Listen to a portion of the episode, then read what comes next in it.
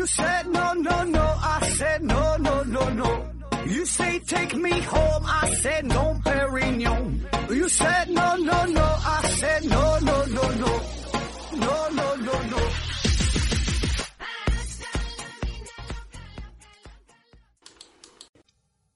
拼命探索，不计后果。欢迎您收听思考盒子。呃，刚吃完饭啊，刚才多喝了两杯酒，一会儿呢可能会频繁的打嗝啊，这个大伙儿多担待一下。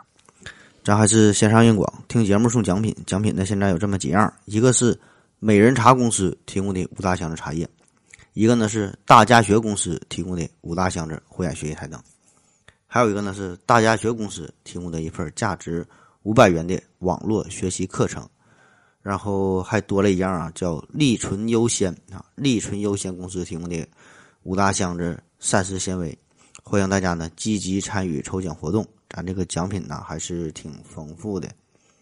呃，另外呢，咱再给呃我一个好兄弟啊，这给他做一个广告，呃，他是做这个导游的，导游啊，呃，就是整这个旅游这这这这个事儿，呃，非常的专一啊，他就做一趟线，就是专门跑新西兰，然后具体的路线我也不太懂啊，反正就是比较随意的那种，就是你到新西兰玩各个地方，你想去哪就都行，你喜欢哪个地方呢，呃，就多在哪个地方多玩两天，就是有点那个私人定制那那那那种感觉啊。但是这个价格是相对来说比较便宜啊，呃，有兴趣的朋友可以联系我一下，然后我把它推给你啊。到新西兰旅游的朋友啊，有兴趣的联系一下。而且你你只要提我，马上就可以享受一个五块钱的代金券，而且是终身有效哈。提我何总保证好使，五块钱的面子啊。嗯，另外呢，还有一个要隆重推荐的，隆重推荐的啊，你们的魔鬼要来喽啊，是一个。台历啊，Oh my God，Amazing 啊！这个台历呢和所有普通的台历完全不一样，它这个台历是可以看日期的啊，看的非常的清晰。呃，这是我一个哥们儿是做自媒体的，然后也不知道咋想的，呃，整了这么一个台历啊，是二零二零年这么台历，信心满满的是印了三千本卖了半个多月吧，到现在还剩两千多本儿。所以大伙儿呢，就是赶紧抓紧时间吧，因为这个毕竟好像二零一九年马上就要结束了，马上就二零二零了啊，赶紧赶紧买啊，留给大伙儿的时间就不多了。你到二零二零年，你再买二零二零年的台历，你不就赔了吗？对吧？这时光一去不复返，你现在去买还不晚啊！人生得意须尽欢，一本台历还不到一百三啊！老刘这台历啊，确实是好东西，大伙儿一听都明白啊，这是。刘刘刘院长，刘院长回到二零四，回到二零四九那人啊，你乍一看啊，这个台历是看不出哪个地方好来，你得慢慢的品味，你得品味一年啊，你这你才能想明白这个台历好像也没有哪个地方好啊，反正就赶紧买吧。有人觉得这台历挺贵啊，一本破台历一百三，这是要疯啊！但是说这个东西这个贵吧，这种属性并不是商品本身的问题。这个东西卖的贵哈，这人跟商品没有任何关系，这个很正常。劳斯莱斯贵啊，这这这车子吧，有人买；爱马仕的包很贵，有人买；百达翡丽的表很贵，有人买。大伙儿呢不仅要买，而且都很喜欢，都很想要，对吧？大伙儿都很追捧。所以这个问题呢是出在。您消费者，您购买者在您的身上，这不是这东西贵，是因为你穷，所以现在这个机会就来了，对吧？平时那些奢侈品咱们可能买不起，看都不敢看。这回呢，只要花一百多块钱儿，就能让你体验到台历中的劳斯莱斯，台历中的百达翡丽啊！这个就是让你以这种最小的付出的成本，呃，体验一下奢侈品的感觉啊！这个还是一个非常。非非常好的办法啊，让你接近这个奢侈品，而且这个体验，它不是一回两回，一体验这台历啊，对吧？一体验就是一年，你换算下来呢，一百二十多块钱，不到一百三，够这这一天可能就是三毛多钱四毛多钱啊，三四毛钱的事儿啊，就能体验奢侈品。那好了啊，上来咱先整这么一大堆的广告，呃，就可以看出来大家呢对咱节目的这个影响力的一个。认可，然后呢，同时咱也欢迎能有新的广告商入驻咱们的平台，给咱们这些粉丝啊提供更多的福利，然后提供更多的奖品。嗯，行了，下面正式开始今天的节目吧。呃，还是统计学的力量啊，今天还是这这这个这个主题啊，今天聊的呢，这个叫热手效应。热手啊，确切的说呢，这个应该算是上期节目叫大数定律啊，跟这个是一个系列的，算是大数定律的。一个小部分，但是呢，我个人感觉这个热手效应这个事儿吧，还挺有意思啊，所以呢，呃，整理了一下，专门呢做了这么一期节目。那咱们先说说啥叫热手效应啊？热手这个是篮球比赛当中的一个词儿，热手嘛，就是呃，hot hand effect 啊，热手效应。呃，咱平时说的叫手热，咱反过来说，手热，打球的时候，比赛的时候，呃，看某个运动员连续投篮，咋投咋有，怎么投他都进啊。这个时候呢。呃，其他的队员也好，包括是教练呐，咱们观众啊，对吧？都会觉得，哎，这个队员今天手感不错，手感很好，手很热啊。咱东北话叫手很冲啊，很顺啊，点子很正，反正意思都一样。那么作为其他队员来说，你下次进攻的时候呢，也愿意把这个球传给他，让他来出手。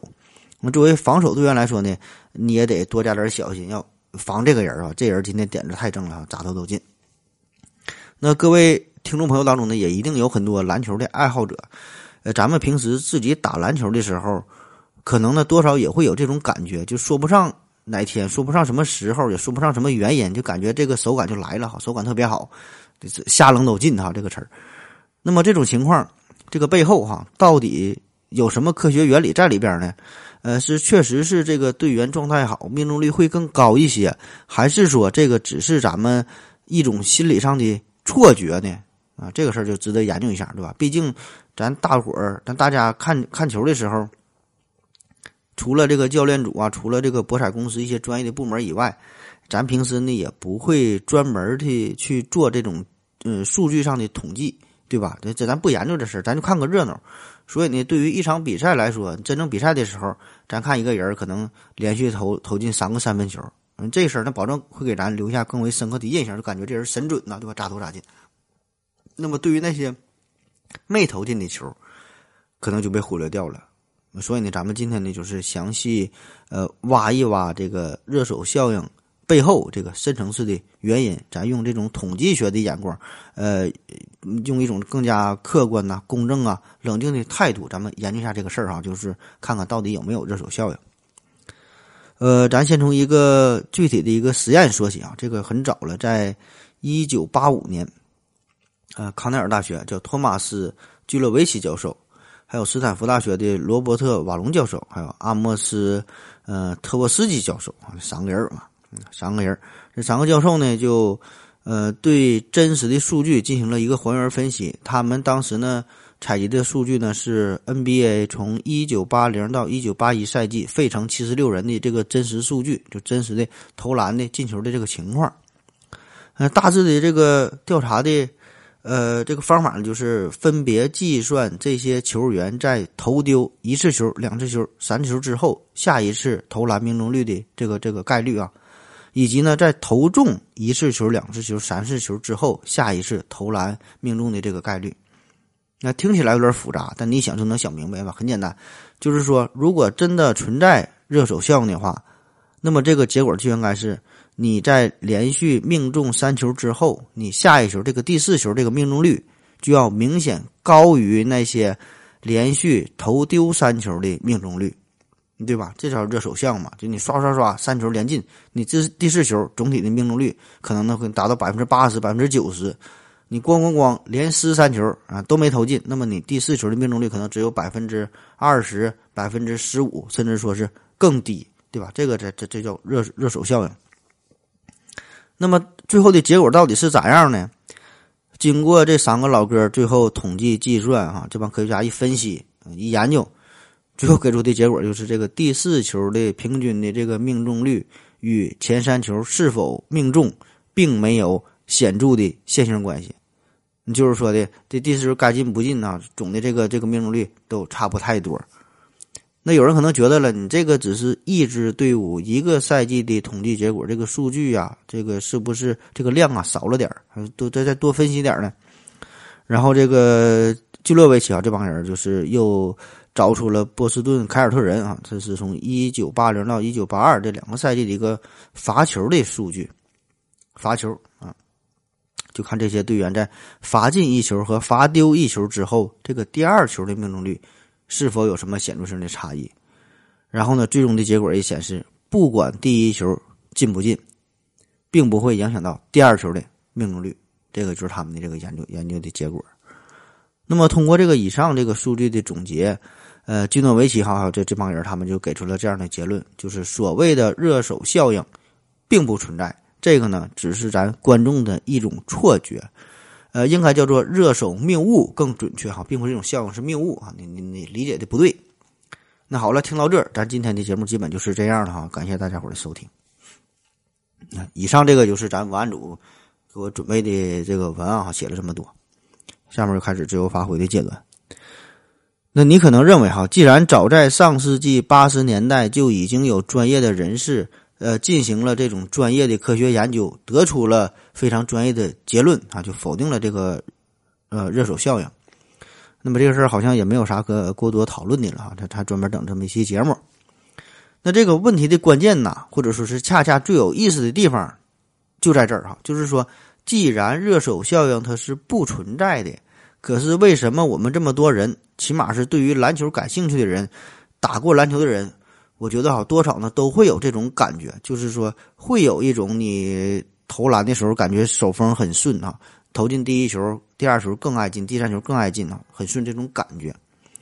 所以呢，对于这种情况，也有越来越多的研究人员加入其中进行数据的调查分析。啊，比如说在最近，就是二零一三年的时候，又有人利用这个呃原分级方法回顾了呃热手效应，就是回顾了一些数据啊，研究这个事儿。那原分析，原分析叫麦塔分析啊，具体是啥你就不用管了，你也听不懂，反正就是一个很很高深，也其实也很很常用的一个分析的方法。那么最终的他的这个研究的结论呢，也是倾向于支持热手效应并不存在。所以呢，越来越多的研究结果吧，也是引起了越来越多的好奇。就是这个事儿明明是不存在，数据上得不到支持，可是对于咱普通人来说，咱看球的观众来说，球迷来说，呃，却不这么认为哈。咱总感觉这个有这个热热手效应，大伙儿呢好像这些球员啊，好像是有的人确实是啊手风很顺啊，越投越爱进。所以这个事儿呢，就慢慢的就已经开始超出了统计学本身的范畴，呃，也有更多的包括数学家、物理学家、生物学家、呃，心理学家、泌尿外科医生哈等等很多人加入这个其其中的研究啊，就想找到这个事情背后的真相。这个事儿它保证不是这么简单。那好了，那咱就分析这个事儿呗。嗯，那么这个事儿哈，咱咋分析啊？咱还是先考虑这样一个问题，就是投篮这个事儿啊，它到底是不是一个严格的独立随机事件啊？这个事儿很重要。独立随机事件，这个独立和随机啊，其实是两个概念哈。独立事件和随机事件两个事儿。呃，简单说一下，这个独立事件呢，独立事件就是说这两个事儿是谁也不影响谁，谁也不耽误谁，这叫两个独立事件。比如说我抛硬币的正反面。和你扔骰子的这个点数抛出是几，这两个事儿没有一毛钱关系啊！这俩事儿叫做独立事件，互相独立哈，不影响。那随机事件呢，说的是一个事儿，就这个一个事儿，它有可能发生，有可能不发生，发生的可能性啊很多种。我扔个骰子，扔出一，扔出二啊，这叫随机事件。那假如说我这个骰子六个六个面都写一啊，扔出的保证是一，对吧？这就叫必然事件了啊，这是独立事件、随机事件两个事儿。那么，在一场比赛过程当中，前后两次投篮这个事儿，到底有没有什么联系呢？是不是彼此这个独立的事件呢？你每一次出手是否命中？哈，这个是不是随机事件呢？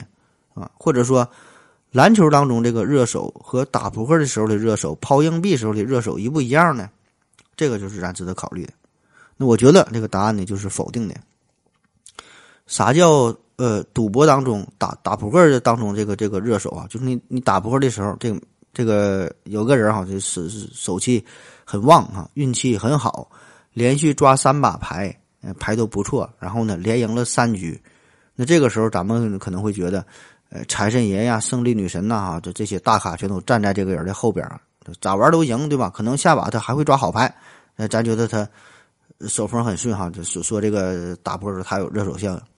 那当然了，咱都是有科学精神的人那很显然，你打扑克抓牌这个事儿啊，这个很容易理解对吧？这个是一个完全独立的事件，就是你这个两把抓地牌之间并没有任何的联系。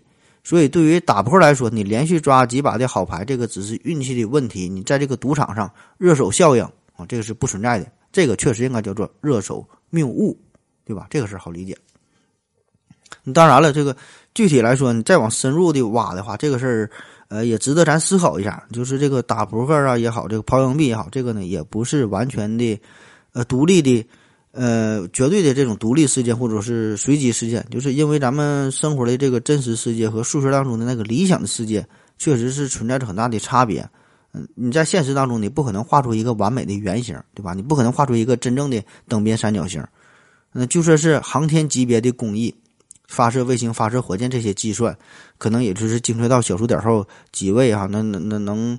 呃，到挺挺精确的级别，但是说也会存在着零点零几呀，零这这这个微米的零点零几微米的误差，对吧？它不可能百分之百的准确。你不管多牛逼的技术，都不好使，对吧？这个且不说这是技术上层面的一个限制，就是你未来怎么怎么发展啊，这个技术科技怎么怎么牛逼，但是它有一个最根本的问题，嗯，咱有一个叫普朗克长度这个极限啊，这是最小的一个，咱目目前已知这个物理的。呃，一个一个极限，物理长度的极限，对吧？那你比它更小的长度，咱没法达到，没法实现，没法理解这个普朗克长度。所以呢，咱可以换个角度来说，就是你不管画出什么样的圆只要是现实当中的工艺制造出来的这个圆画出的这个圆它的这个周长一定是普朗克常数的整数倍，对吧？普朗克长度最小了，保证是它整数倍。那么这个圆的直径呢，同样也是普朗克常数的整数倍。对吧？不能给它再小了，保证它整数倍啊。那么这就意味着你画出的这个圆，用这个周长除以它的直径，得到的这个数不可能是真正的派，就三点一四一五九二六五三五八九九三后边点点点，对吧？因为这是两个整数的比值，你你只能是无限的接近数学世界当中那个真正的圆周率，但是说并不是真正的圆周率。那好了，在这个大前提之下，咱所有用的赌博的用具啊，不管是就赌场当中，所有你看着的东西，反正我也没见过，咱不知道啊。反正那些工具呗，但凡是跟这有关的，它不可能是百分之百的完美，不可能绝对的均匀啊，不可能绝对的对称、公平、公正，对吧？它可能是公开啊。所以呢，由此所产生的结果，自然呢会有一些非常非常细微的倾向性啊，并不是绝对公平。当然了，另一方面来说呢，咱们现在所处的这个时代和上世纪。呃，不只是上集，很久很久之前了，就是上期说的那个工程师，英国工程师叫啥？贾格尔那个人哈，那是一八几几年的时候，上上上上世纪啊，马上到二零二零了。呃，贾格尔所处那个时代跟他完全不一样啊。他当时不知道各位还是否记得这个故事？他当时是找出了这个轮盘赌这个游戏的一个 bug，就是它不太均匀嘛。然后呢，利用这个事儿，他就发了发了财，赚了不少钱。那咱们这个时代和他所处的这个时代它就不一样了。你现在这个赌博行业非常的发达，非常的正规，非常的公平。赌场老板那是比谁都精明，对吧？不可能让你轻易找到这些赌具的漏洞。所以呢，咱咱们就目前为止，起码是可以放心大胆的认为，因为赌博器具本身的原因，这种不公平啊，导致开出的结果这种明显的。倾向的这种情况，这个事儿几乎是不存在的啊，起码是在短暂的、有限的这些观察数据当中啊，不会发现这种明显的倾向性。就比如说，真正是你你在赌场当中，假设说有这种抛硬币的游戏，人家赌场给你提供的一个硬币，然后你这么抛，真是说你连续十次都抛出了正面，我们仍然更多的呢会把这个归因于运气的成分，而不会认为这个是。硬币材质本身的不匀不均匀导致的呃连续十次正面的结果，对吧？我觉得这个才是真正的理性的思维啊。那么一说到随机这个事儿哈，可以衍生出呃咱很多的思想，很容易把这个思想扯到什么拉不拉斯腰啊、伪随机啊、自由意志啊、什么什么决定论呐、不可知论、不可知论呐、量子力学、什么概率理论等等啊，这些高深的问题啊，特别是咱们这个节目，咱这些听众啊，这这个思维都很开阔，然后知识面都很广，很容易想到这些事儿啊，进而呢会走上一条不归路啊，想的乱七八糟的。嗯，但是呢，咱今天节目咱就不展开说了哈，因为一方面就是咱之前有过专题专门说过什么拉普拉斯妖啊、什么自由意志这些事儿啊。另外一方面呢，咱今天的重点，咱就要说这个热手效应哈。呃，暂时呢还不用挖到那么深的地步哈，咱适可而止啊。真的，咱想想到这事儿，想一下也就行了。那么扯了半天哈，我要说的重点是啥哈？就是说，在一个不太特别严谨的城市上，呃，我们可以把这个抛硬币，可以把这个抓扑抓扑克牌，可以把赌场当中这些游戏哈，基本的都可以看成是独立事件，就是。连续两次的结果并没有关系，那都是随机的，所以这个赌场当中，这个热手效应是不存在的，就是每次都是随机事件嘛，两次没有关系嘛，对吧？这热手效应不存在的。你你好比说，就算是轮盘赌，连续开出二十九次都是红色，下一次是红是黑啊？不知道啊，对吧？各占百分之五十的机会，对吧？这个是赌场当中。那么问题来了哈，就是在这个篮球场当中，咱们能不能简单的套用这种思想呢？你毕竟抛硬币和投篮。个人感觉哈不太一样，抛硬币纯随机，投篮呢，这个影响因素就多了去了啊，个人的心理啊、身体啊、你的技术水平啊、防守啊等等哈，涉及到很多的因素，对吧？你你和乔丹抛硬币，你可能有一半的机会可以战胜他，但是如果你和乔丹打篮球呢，哈，估计你会被打死啊。咱们先休息一会儿。我要跟正南去尿尿，你要不要一起去啊？我也要去。哎，风姐。我要跟正南、阿呆一起去尿尿，你要不要一起去啊？嗯，好了啊，喝了口水回来，咱们继续聊。对于一个运动员来说，他在场上的发挥必然呢会受到很多因素的影响。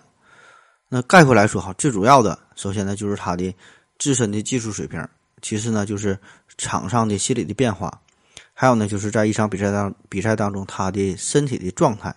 你在这一场比赛的当中，你你想发挥的好，你想得到更多的分数，自然呢与上述这几点分不开。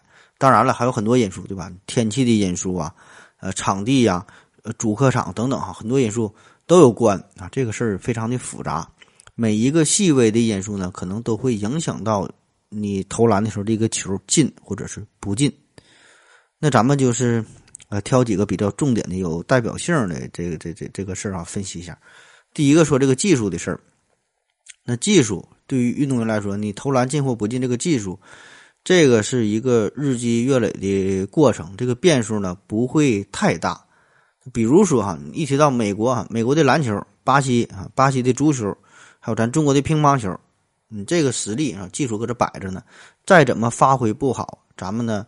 也不会对这些运动员的这个技术，对这个本身会产生什么质疑，对吧？一定是有其他更多的因素，呃，在影响着。那咱就说说另外两方面，一个心理和这个身体的事儿。呃，在一项竞技体育当中，其实这个心理的因素啊，我觉得这个会占到很大的成分，嗯，这个变数也是很大，对吧？你技术可能不会再变，但是心理呢波动会很大，呃，不管是跑的、跳的、足球、篮球。你这些东西，它为啥要比赛？就是因为这里边有很多的变化，对吧？它没有啥变化，你就不用比了，对吧？你否则直接看平时的成绩呀，你把这个数据综合起来，或者是看这个个人曾经的最好的成绩，它也就不用有奥运会了，反正拿这个数据说话一比就完事儿了。一排名，整个一个赛尔一比哈就完事儿。那很多不太关注足球比赛的朋友，甚至说有一些挺关注足球比赛的朋友，可能也不太在意这个事儿，就是。比如说这个世界足球，世界这个男足的排名，如果单纯按照人家这个官方这种特殊的算法啊给出的这个排名，比如说这个比利时啊、瑞士这些国家，可能就是经常被咱们忽略。但是实际上，人家这个排名常年都是世界前十，甚至是前五的水平。你就看这个，你现在搜一下，你看这个比利时、瑞士啊，看你现在排名排多少？还有包括像智利，呃。那还有波兰哈等等这些国家，这经常被咱忽略。那实际上他们也是经常都是世界前十排名的常客。所以说这个比赛的这个事儿哈，一个非常的重要的一个点就是看他的临场发挥的过程，这个是有意思的地方啊。为啥去比，对吧？你得看你现场发挥。你就过去的排名、过去的历史、这些交战的成绩、这些数据啊，它都是过去式啊。你学生也好，你平时学习再怎么牛逼啊，全校第一没有用啊。高考时候紧张，你发挥不出来啊，狗屁没有，就最后你考上蓝翔了，对吧？所以这一点大伙儿呢没有什么疑问。那么对于一场这个篮球比赛来说也是啊，这个事儿就非常值得研究了。因为这个篮球它还有一个特点，还不像足球，你足球。毕竟他每场进球非常有限，对吧？没看说世界大型比赛经常一一场比赛进十来个球的，对吧？经常都是非常小的比分，嗯，零比一、一比二啥的，对吧？再怎么大牌的球星，状态再怎么好，他不可能足球比赛一场比赛进五个球、进十个球的啊，这个非常罕见。你再比如说你跑百米、你跨栏比赛啥的，你状态再怎么好，这个也就是十秒钟的事儿，瞬间就完成了，这个呢也没法进行像现场的。比较后续的分析，对吧？所以这个篮球比赛这个事儿就相对来说比较特殊，它就给咱们提供了一个更多的机会啊。所以这个为啥人家这个就叫热手效应，对吧？就研究篮球的，它不叫火腿效应，它不是研究跑步的啊。那么个人感觉，投篮的时候确实呢会有一种叫做手感的东西存在呃，因为毕竟我之前在哥伦比亚大学是。呃，校队的啊，这个不不是主力啊，这个板凳队员，但是也是打过了几年，打过这个，呃，美国的这个高中生的一个一个一个呃那个大学生的一个一个比赛哈，就是手感这个事儿吧，确实很难说清楚到底是啥，但是呢，这个东西来的时候呢，你确实会感觉到，就是一出手的时候就觉得非常的舒服哈，就是很轻松啊，基本也可以确认这个球它能投进还是不进啊，甚至会感觉这个球。嗯，必进啊，而且是一个完美的空心球，呃，也说不出到底是什么力量啊，什么什么什么出手的速度啊，什么角度啊，什么弧线啊，可能也说不太清楚。但是我就感觉这个球就恰到好处，非常舒服，感觉就能进啊，这是这是手感嘛，对吧？你很难说。而且更重要的是，真的在这种情况之下，呃，真的就感觉这个第一球投进了，你第二球再次出手，再次出手的时候。会产生一种迷之自信，就觉得第二球还能投进，第三个球还能投进，而且往往这个时候还真的就投进了啊！这个就是传说中的这个热手效应嘛。我我想，经常打篮球的朋友，可能多少呢都会呃有过这种这种体验啊。当然，这种个人的感觉啊，这没有科学数据支持嘛，对吧？就是个人的一个呃非常个例、非常少的一种经验啊。嗯，但是我总觉得这个在各种比赛当中，这个心理因素这个事儿会占有不少的成分啊。就比如说在这个赌场上也好，对吧？心理因素也很重要。除了少数这种，就类似于轮盘赌啊，就像抛硬币这种纯是靠运气的游戏，那很多游戏呢，其实也跟心理因素呢有着密切的关系。你紧张，你害怕，你瞻前顾后，畏首畏尾，对吧？你这个时候你没有一个端正的比赛的态度，你保证发挥不好。就比如说玩这个二十一点，看似这是纯运气的成分，其实这个是相当考验技术、相当考验记忆力的事儿。那比如说你你紧张了一上场抓到了一个八，后边就不敢要了，对吧？这保证不是一个正常的心理状态，就不常正常，谁能这么玩啊？对吧？那可能有一些女生呃听不太懂这些事儿哈，也不太关注赌博，不太关注篮球，也不看什么 NBA。呃，但是呢，这《灌篮高手》估计你应该看过吧？流川枫、樱木花道这帮人，对吧？这个应该大伙儿都不太陌生。那樱木花道他就是，对吧？从一个篮球的门外汉，一点点的成长起来，然后呢，成为这个球队的核心，成为主力。你最开始上场的时候，这两条腿他都不会动弹，迈不了步啊。最后呢，成为决定比赛的一个关键人物。这个就是心理的一个逐渐成熟的过程。那当然，这是一个非常缓慢的过程，一点点的成长。那对于一个队员来说，具体到每一场比赛来说，在他连续投中多球之后，我想呢，他的心态呢也会更加的放松，更加的自信，就觉得我就是今天的王啊，我就要主宰今天的比赛啊，以后不敢说，起码今天我就是这个体育场里面我是最牛逼的。那虽然。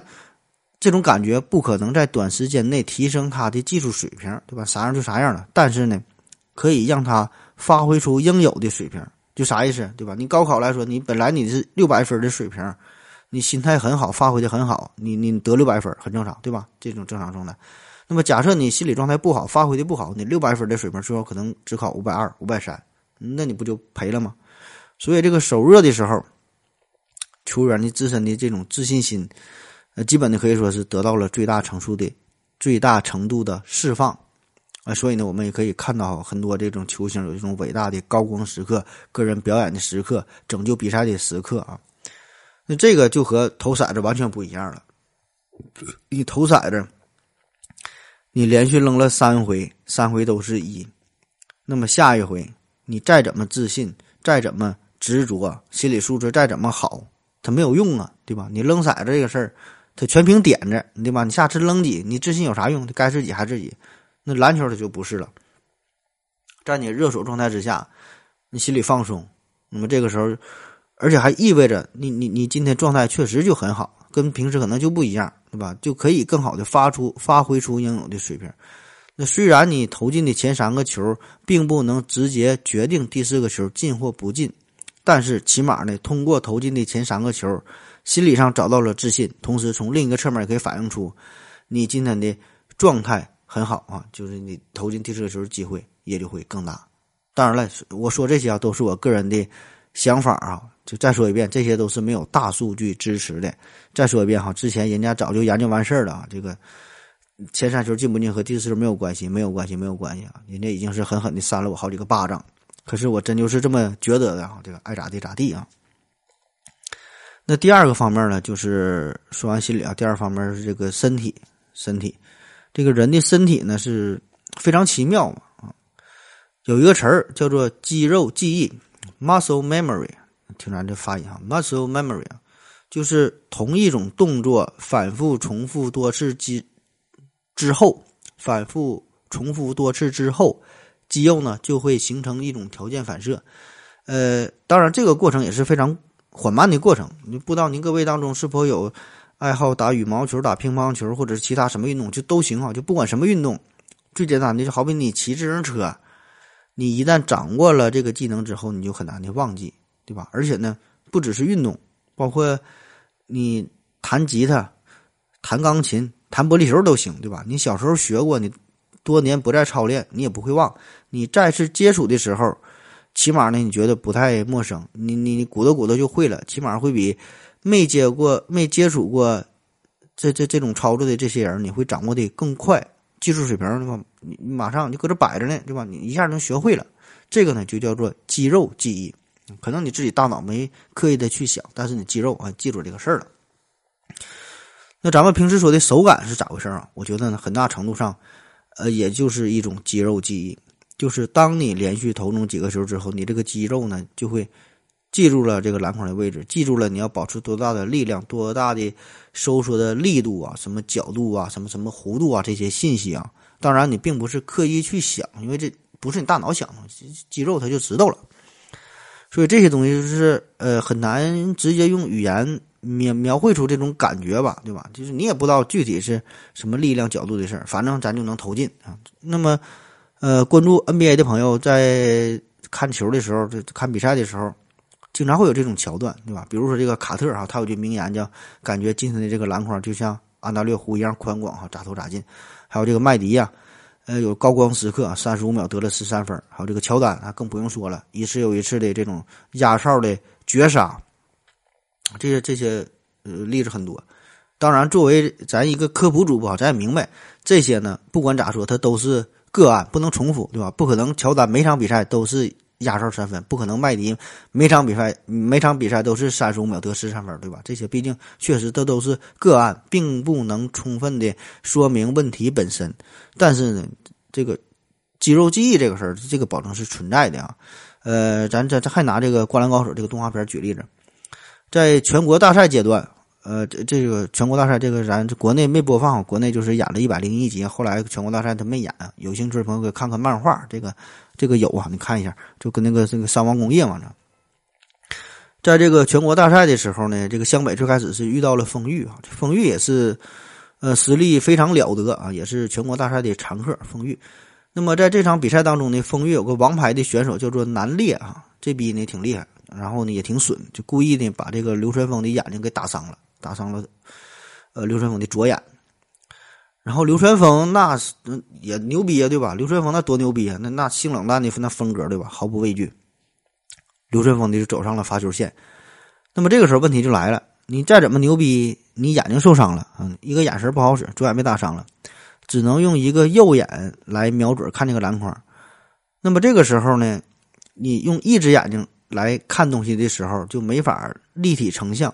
就是你看到的这个东西能也能看看东西，对吧？但是它是一个面儿，就是没有这个深度啊，就看出看东西不到远近啊。你不信你可以试一试，你用一个眼睛你就拿筷子夹豆，你试一试啊，你看不出远近来。那么也就是说，你这个时候你再怎么瞄的准啊，你扔出这个球再怎么准，它顶多是在一条直线上，可能会非常准，但是说你这个力量大小远近这个没法呃把握，对吧？那怎么办？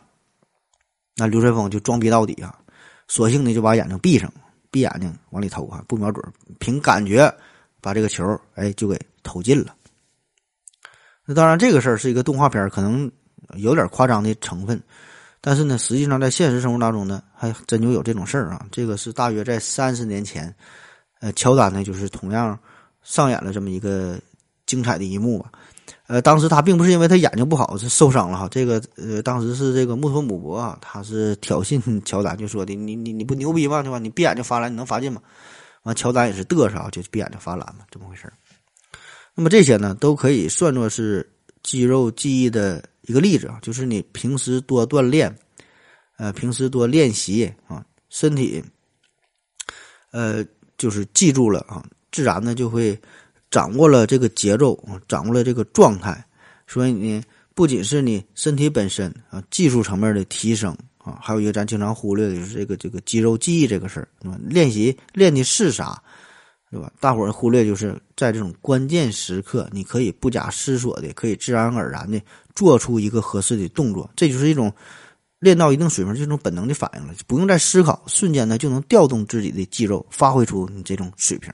所以这个才是高手，这个才是伟大的运动员。所以这个热手效应啊，我觉得呢，很大一个层面来说，就是呃，可以自然而然的调动调动出这个肌肉记忆啊。就是说你前三球球不都投进了嘛，就相当于让你努力的回忆啊，找到这种感觉。那么连续进球之后，你的肌肉这时候就就打开了啊，本能的就保持了这种最佳的状态，做出与之前相似的动作。就可以让你更容易的进球。那么这事儿你不理解的话，你可以想一想，打篮球不行，打字你总会吧？你打字不管是电脑啊、手机啊，不管是九宫格还是二十六键，那很多朋友咱用手机现在基本都可以盲打了啊。特别是早期咱用按键的那那种直板的手机啊，摩托的或者诺基亚的，对吧？平板的手机发短信基本都不用看键盘，刷刷刷一顿输入，非常快。这个呢，也可以看作是一种这个肌肉记忆的力量。而且你在短时间之内，如果是反复输入同一个单词、同一个词儿的话，同一个单词的话，你还会更加的熟练，对吧？就是说，当你找到了这种，呃，肌肉记忆的最佳的状态，你手就开始热起来了，发挥的就会更好。那好了，说完这个事儿呢，还有一个重要的因素，就是防守的因素。防守这个事儿，呃，在篮球场上和在赌场上有一个明显的不同。就是你在篮球场上啊，不管是你今天因为状态很好的原因，还是说你平时训练非常刻苦，让你实力超群，对吧？你成为一个球星，就不管啥原因，总之就是，如果你今天状态真的特别好，连续投进三个三分球啊，那么在这个时候，自然你就会得到对手更多的照顾，哪怕是对方付出犯规的代价，也得制止你啊，不能让你太嚣张。这和打麻将不一样，对吧？人家连续三局都赢了，把把芝麻都三家满，你不可能把桌子给人周了，对吧？这人家运气好，人家水平高，对吧？所以这个打篮球和打麻将它不一样。那我们经常忽略掉的就是一个，就是一个这个防守的信息，也就是咱们看到的是他连续投进了三球，那么第四球很可能他就投不进了。为啥投不进了？因为呢，就是你再傻逼的教练，再弱的一个队伍。他也会进行战术的安排，要对你进行重点的盯防，不可能让你十分顺利的出手，对吧？起码得让你难受点，折腾你一下。所以这个时候，热手这位哈，投篮很准这位，你你再怎么自信心爆棚，再怎么肌肉记忆这些呢，也不好使。人家就是冲着你来的，哪怕是进行犯规，哪怕是违体犯规，上去踹你一脚，也不可能让你太嚣张。那么这样一来，在加强防守之后，就会使得本来存在的热手效应，因为防守的因素，防守的对你的更加的严格啊，更多的限制。这样呢，就热手因素就会发生变化，进而呢就会隐匿在最终的数据背后，你看不到了，对吧？就这个时候你就完全看不到这个背后的真实状态，本身有热手被人灭去了。那这事儿呢，也让我想起一个故事啊，很多朋友可能也听过，说这个春秋战国时候呢，有一个名医叫做扁鹊啊，咱上学时候也学过，叫扁鹊见蔡桓公啊，说这个病咋咋地了。这个扁鹊啊，实际上呢，他有兄弟三人，都是医生，都非常的牛逼啊。扁鹊还不还不算最牛逼的。那有一天，这个魏文王就召召见扁鹊。魏文王呢是非常的庄严哈，然后就跟这个扁鹊先生对话，就问这个扁鹊说：“那个老扁呐，你你你们你们老扁家这个一共兄弟三人都是医生，你们哥仨谁水平最高呢？”然后扁鹊就说了。嗯，咱们兄弟三人嘛，大哥的医术最高，二哥呢排名第二，我是呃我我我是最小小兄弟第三，我这个水平呢也是最差的。那魏文王一听，那不对劲儿啊，对吧？你这扁鹊一定是太谦虚了，大伙儿都知道你医术最高，举世闻名，对吧？大伙儿都听过你扁鹊，可是你这大哥二哥，咱连名都没听过呀，他们水平怎么能高呢？你太谦太谦虚了。然后扁鹊就说了，还真不是我谦虚。事情的真相是这样式的啊，大哥看病，主要呢，在这个病人呢，他这个病情发病之前，就已经发现了这个事儿啊，就已经开始对他们进行了治疗，所以呢，大多数的情况，这个病还没等发作呢，这个病人还不知道自己得病的时候，哎，这大哥呢就已经把他给调理好了，所以这个时候大伙儿根根本不知道自己有病嘛，所以大哥这个名气呀。根本呢也没法让别人知道啊，治病于无形之中。而我这个二哥呢，他治病呢水平稍微差一点，但是也很牛逼。就是在这个病人刚刚发作的时候，病情还不太重的时候，就把这个病就给治好了。所以呢，很多人觉得自己就得的是个小病，对吧？治点小病这个不算什么牛逼的大夫啊，所以名气也也不是很大。这扁鹊说：“我自己呢，对吧？我我我看啥样病呢？我就是看一些重病，要死的快要不行的啊。”这个时候来找我看了，那么结果就是呢，有一些啊，可能呢我没给治好，就死逼了啊。但是大伙儿也不会说什么，毕竟来找我看病的非常重嘛。嗯，那时候没有什么医闹哈，这个这这个医疗环境是非常和谐。另外有一些呢，可能是我点子正啊，或者是不管什么原因吧，我给治好了，病非常重，我治好了。那么这个时候，我这个名气就传出去了，大伙呢都以以为我的这个医术水平最高，名气很大。那实际上呢，并不如此啊，所以实际上这个大哥是最牛逼的。那当然，这个故事真假也不知道哈，很可能也是扁鹊的一个智签啊。他自然，他既然能想到这个事儿呢，所以他，而且这个，咱学个文章，咱们说叫扁鹊见蔡桓公，这里边也说了，这个老扁呐，他早早就发发现这个老蔡身体已经不行了，那时候他已经意识到这个问题了，所以呢，这个扁鹊其实也有他大哥的这样的能力啊，就是很早就发现这个问题所在，也能给你治好。嗯，这当当然，这个事真假咱也不知道哈，因为这个扁鹊见蔡桓公这个文章，据说是已经从咱们的这个学生的课本当中剔除了。这个故事真假不知道，连扁鹊这个人到底是不是医生，这也不知道哈。这个是这帮史学家争论的事儿啊，这个不重要，这些都不重要啊。这事儿不管真假，这个道理呢，我觉得还是很值得思索的。就是咱们从这个统计学的这个角度出发，就咱们看到的东西。很多都不是真相，而更重要的呢，就算我们看到的是真相，也可能不是真相的全部啊！咱只是看到了其中的一部分，而更多的那更重要的那那部分啊，就被我们忽略掉了。而且更可怕的是呢，就是我们即使利用了什么所谓的科学的眼光，所谓的什么客观的数据进行所谓的科学统计分析之后啊，最后最后得出的这些结果，也。并不一定就是真正的结果，并不一定是正确的结果啊，因为有更多的那那些东西，由于种种原因，我们无法真正的去获得啊，这样呢，我们得出的结果可能就是往往，呃，往往呢是一个完全相反的结果。啊。就比如说啊，举个现实的例子，说有一一家医院，这家医院呐，每年这死亡人数都非常多，死老了老了人了。那么一听这个医院，你第一感觉啊，这个医院医疗水平不咋地啊，这不可能去啊，死这么多人。可是如果你再深入的分析一会儿，分析一下你，可能这个医院的水平反而会很高啊？为啥？因为就是有很多非常危重的啊、病重的、疑难的、要死的、不行的、复杂的、别人看不明白的、其他医院不愿意要的这些患者，都选择了去这家医院啊，因水平高啊，都去这看病啊，什什么什么什么肿瘤中心、什么癌症晚期都去这看嘛，对吧？就是想寻找最后一丝生存的希望，所以这家医院就接收了这样的患者，都是非常有挑战的、高难的患者。那当然，最终的结果他是有一部分治好了。有一部分没治好，死逼了，对吗？所以最后产生的结果就是，这家医院哈，一年可能这个死亡的人数会很高很高。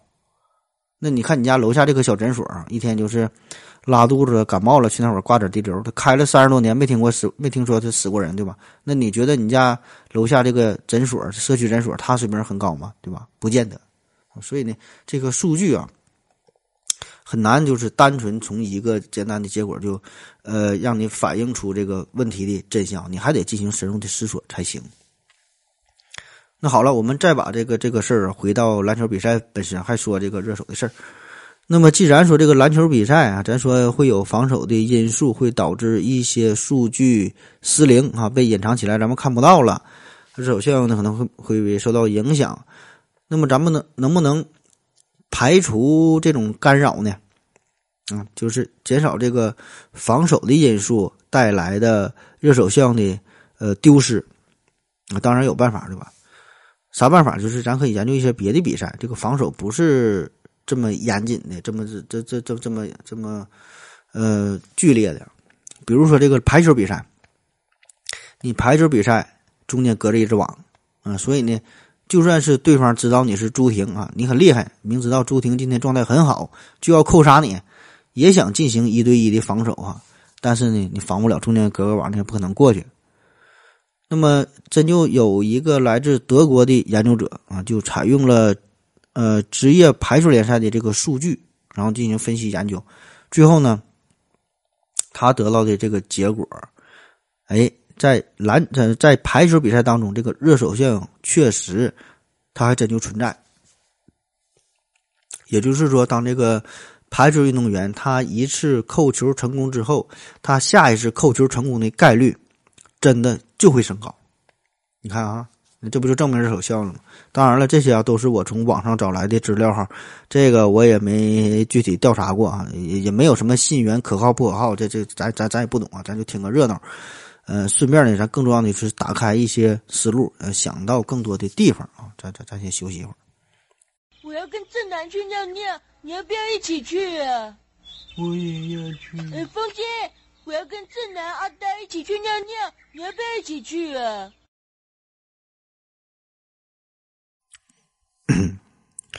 尿了个尿回来啊，咱继续聊。关于这个热手效应，还有一个天敌。嗯，就是篮球比赛当中的暂停，暂停啊，就是在篮球比赛当中呢，如果一方连续得分得了十来分啊，或者是某个这个运动员这个状态特别好，各种进球，各种不讲理的进球，进球咋投咋进，那么这个时候，另一方的教练自然呢就要叫暂停。这个暂停意义是啥？一方面呢，就是要进行。呃，战略的一些部署啊，重新安排一下，这怎么怎么进攻，怎么怎么防守。另一个原因呢，就是要打乱对方的节奏啊，不管你是心理层面的还是身体层面的，反正就是不能让你这么顺利啊，你咋投咋进，让你暂停一下啊，重新开始，就是搅和你呗。所以这个篮球比赛本身，这是一个非常复杂的这个运动啊，呃，影响因素也是千变万化。就算是真的有这个热手效应，那基本上呢也会被扼杀在摇篮当中，不可能给你更多的机会让你再一再二哈，不可能让你再再三再四。所以呢，这个时候虽然某个运动员他这个手热了起来，但是呢，他面对的是更加激烈的防守啊，再加上暂停啊，这个事儿啊，让你重新回到战场之后，你之前的感觉可能完全消失了，这样呢也会必然就让你在接下来的。这个比赛过程当中，这个手啊可能就不这么顺了，不这么热了。所以，如果个人感觉真的要是从这个统计学的角度来分析热手效应的话，呃，起码呢，你应该是在一个未被中断的这个比赛过程当中，就是没掉没叫暂停的时候，连续比赛的时候，而且呢是对方的防守运动员在没有换人的情况下，这样呢，呃，才能算是说更有点说服力。当然了，就算是这样哈，也不能完全说明问题，因为这人他都是活的，对吧？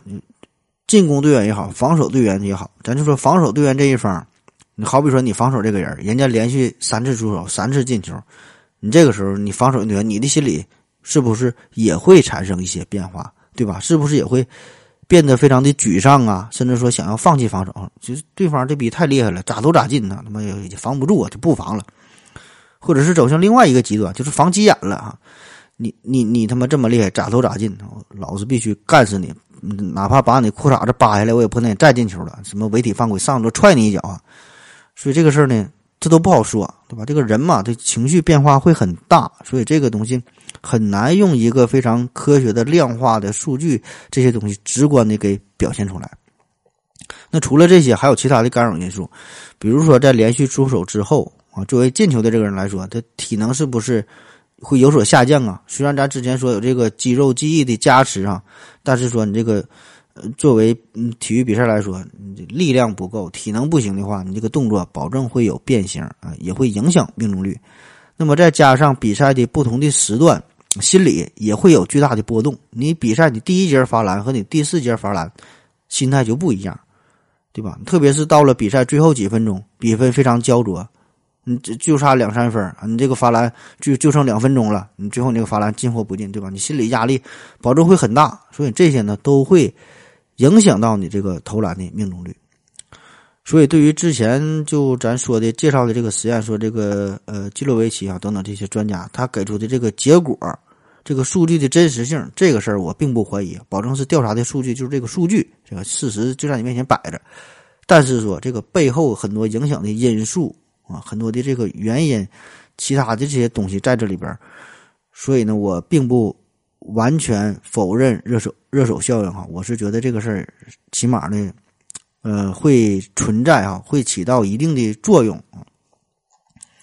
那当然了，咱们想到这些事儿啊，这这咱说的，起码是个人想到的，老百姓能他合计到这些东西，保证会有专业的研究人员，人家早就想到了啊。科学家也不是吃屎的。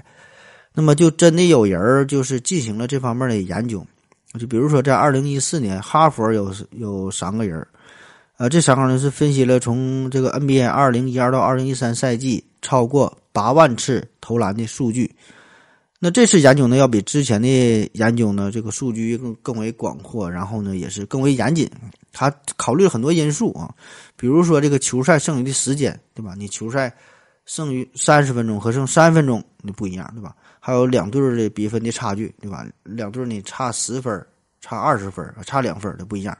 还有投篮的距离、投篮的方式啊，甚至是防守者和投篮者之间的距离呀、身高的这种差异呀，以及不同不同运动员个体的差异啊，一些特征啊，就是所有能想到的干扰因素吧，都进行了细致的控制。那么最后的得出的结果是啥？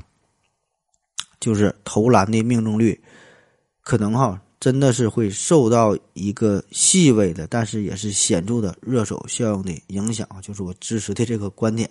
呃，具体来说，他给出的这个结论就是，呃，在当前这次投篮之前，就你现在一波投篮嘛，这次投篮之前的四次投篮当中，每多命中一球，就会你使得就会使得你这次投篮的命中率大约提高百分之一点二啊，不知道听懂没？就是看你这次。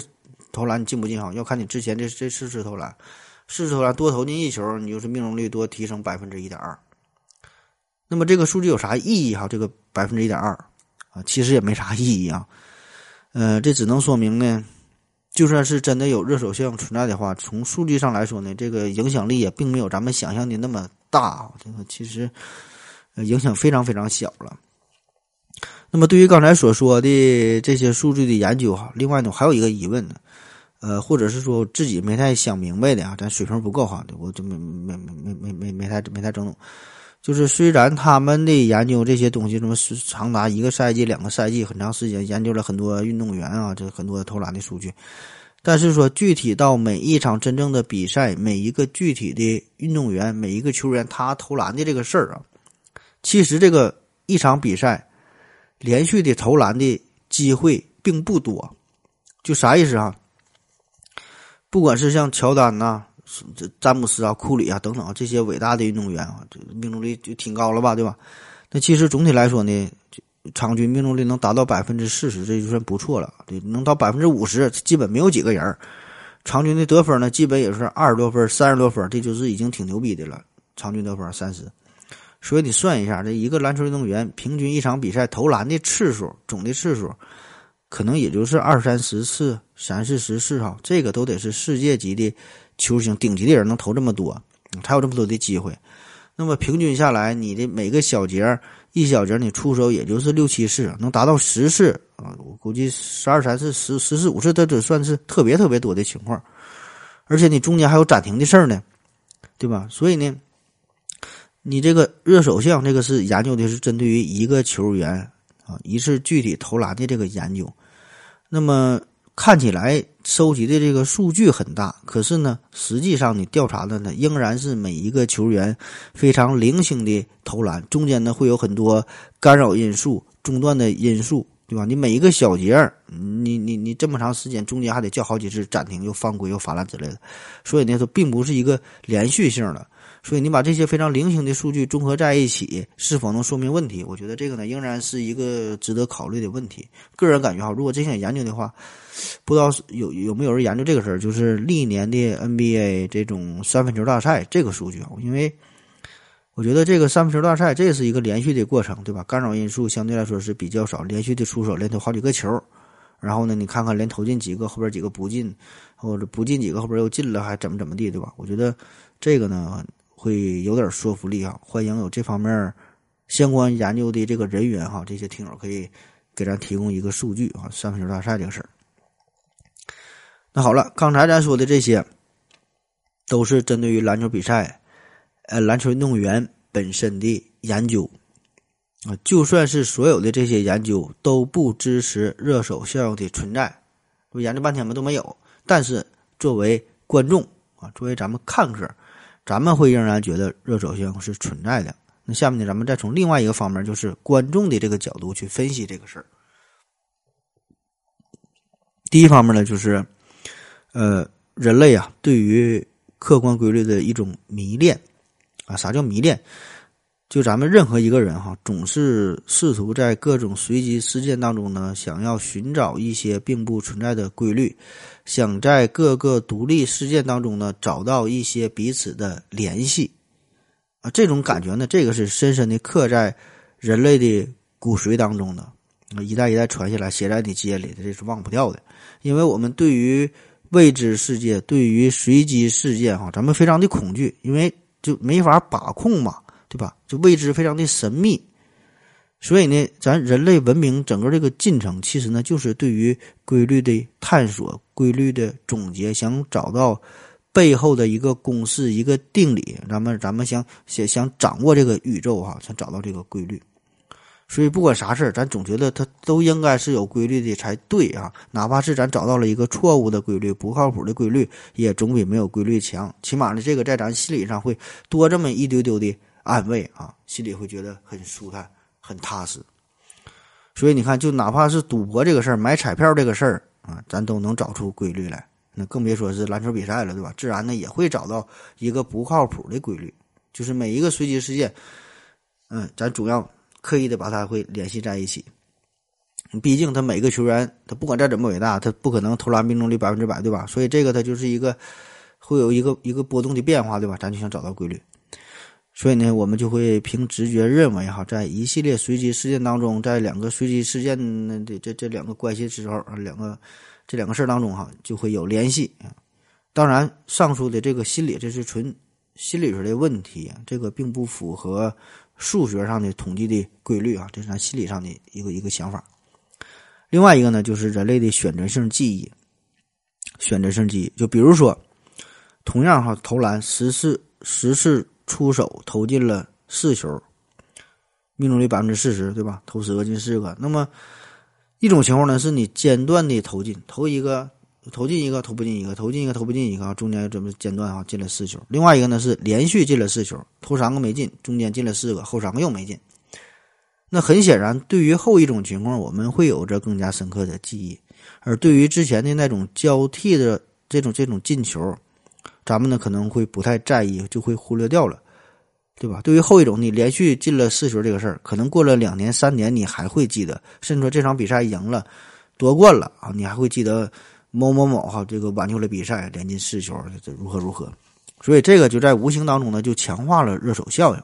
就这个人呐，他就是这么一种非常奇怪的动物。就这个你这个记忆力吧，很不靠谱。有些东西你拼命的想要去记住。但是呢，你却记不住啊。比如说，你上学时候学的三角函三角函数，sin、cos、tan 的、cos、tan 的啊，怎么转换，怎么计算，记不住啊。那有一些事儿呢，你你不想记住，反而呢，你想要去忘记啊，想要去忘却啊，忘却不了啊。比如说，人家不跟你了，在一个风雨交加的夜晚，人家转身就走，不鸟你了，或者你你被人家绿了，你这样的场面非常不开心。你你想要努力去忘掉，你不可能想要记住这些事儿，对吧？但是呢。怎么也忘不掉哈，会记住一辈子。所以记忆这个事儿，记忆从来它就不是平均分配的，对吧？所以呢，在这个比赛过程当中，连续命中或者是连续都投丢的这种情况，会给我们带来更为深刻的印象。这个事儿呢，也就是促成了热手效应。好了啊，今天的节目 基本呢，也就是这样式儿的了。嗯，说了半天呢，是。其实也没说明白到底啥是热手相，也不知道热手相它存不存在哈。这个事儿咋说呢？我觉得你信哈，它就有；你不信呢，它就没有啊。哎，感觉这个不太像一个正经的科普主播说的话哈。毕竟咱是不太正经的科普主播。那么有没有热手相这个事儿呢？其实也不重要啊。重要的是啥呢？就是有这么一个点，呃，启发咱们一些思维，带来更多的想法啊，拓宽更多的思路。你就是你有一些东西，有一些研究这些玩意儿，他科学家专专家说的也不一定对啊。甭管是什么世界级的水平啊，他也不一定懂啊。为啥？你就说统计学家统计这些数据，他统计的是一些非常冰冷的数据，可能很对哈，但是非常的冰冷，没有感情。这帮统计学家他会不会打篮球，他不好说，对吧？他没拍过篮球，他统计啥呀？他懂啥叫手感呢，对吧？所以呢，咱们看这个数据它就不一样。咱是真正打过这个篮球比赛的，打过联赛的，对吧？所以咱们这种感觉呢，可能就是另外一种思维方式，会得到另外一种完全不一样的认知。所以这个你得结合起来来看哈。所以呢，一边可能是理智哈，一一边呢是比较感性的。所以这些得还是得结合在一起吧哈。所以呢，咱就是多想一想，多看一看，对不对呢？没关系啊，你对不对？谁能给出一个正确的答案哈？对吧？这就叫拼命探索，不计后果啊，瞎瞎合计呗。那我们在平时的生活当中呢，其实呢也往往会呃受到这个热手效应的束缚，但是你不并不知道哈。就比如说举个例子，你看病的时候，你你去医院一挂号一看，保证找专家，保证挑这种以往治愈率更高的医生，对吧？一看这逼我操，看了十个患者死了九个，你不可能找他看病。啊，虽然是什么专家叫你不不可能看的，你保证看这个人做手术成功率很高，你保证找他对吧？你你给孩子选学校啊，同样是学区房，然后你你选选哪个？你保证是选这个曾经出过高考状元的这个学校对吧？对你更有吸引力啊！去年八个考清华的，六个考北大的，还有几个出国的，如何如何对吧？这个你看这学校就好对吧？同样是一一个一一个一个等级的学校，你保证选这个。但是实际上呢，你坐下来冷静的。思考一下，就人家这个病看好了，人家考上什么学校，呃，跟你有啥关系，对吧？有一毛钱关系吗？啊？你自己啥水平不知道吗？对吧？你治病的效果，你高考的结果，你跟人家有什么联系？是不是独立事件，对吧？是不是随机事件？啊，这个是你要考虑的。所以你有时候你得理性，有时候呢你得感性啊。所以人世间的这个事儿吧，和数学世界当中这个事儿，呃。它它不一样哈，有联系，但是不一样。很多东西呢很难去说清楚，里边的很多影响的因素，就是除了这个数学啊，这里边整个这个社会吧，咱混社会的对吧？里边有这个心理学，有社会学，有泌尿外科学，就很多的学科，很多的领域会交织在一起。所以这个时候呢，咱们不经意之间呢，可能就会被热手相，就会被赌徒谬误，被什么什么大数定律这些所左右着。所以呢，这个东西咋说呢？对吧？多听听，多想一想啊，就是呃，让你会看到一些不同的数据啊，提供一下更多的思路。这个呢才是重要的。呃，反正我觉得吧，个人来说，我倒是宁愿相信热手效应的存在啊，因为。热手效应嘛，对吧？这就是一个连续的一个级联逐渐放大的一个过程，也可以说这是一个快乐的一个传递，开心的一个一个一个一个一个传递，一个放大啊！这多少有点心灵鸡汤的感觉，但是我觉得还挺好的，对吧？人活着，对吧？不就是活着一个一个心态嘛？呃，比如说说有个女孩，这个女孩呢，她家住二十多层楼，每天坐电梯很不方便。哎，这一天一出门一看，正好这个电梯。就是正好到她了这一层，呃，直接就进去了，坐电梯下去了。然后呢，买了一个彩票啊，两块钱中了十块钱，嗯，中的钱不多，但是挺开心，感觉运气挺好。然后今天正好他还是去相亲，那相亲的路上心情很好嘛。到了相亲的地点，一看对方文质彬彬的，这人还不错啊，说不上哪里好，但还挺好吧。俩人愉快的交流，过了不到三个月结婚了，哎，也挺好。那么这个就是通过这么一点小事儿，通过这个。就热手效应嘛，对吧？就不断的把这个快乐就放大了，好心情就放大了，最后呢找到了如意郎君，对吧？这个虽然客观上来说，嗯，客观上来说，坐电梯啊、买彩票啊、遇到这个这个呃如意的这个对象啊，这些都是独立事件，之间没有一毛钱关系，对吧？但是这些事儿发在发生在了同一个人身上。他就有联系了。对于这个具体的个人来说，他觉得他这个就是一个连续的过程，这些就是相关联的，就会带来好心情。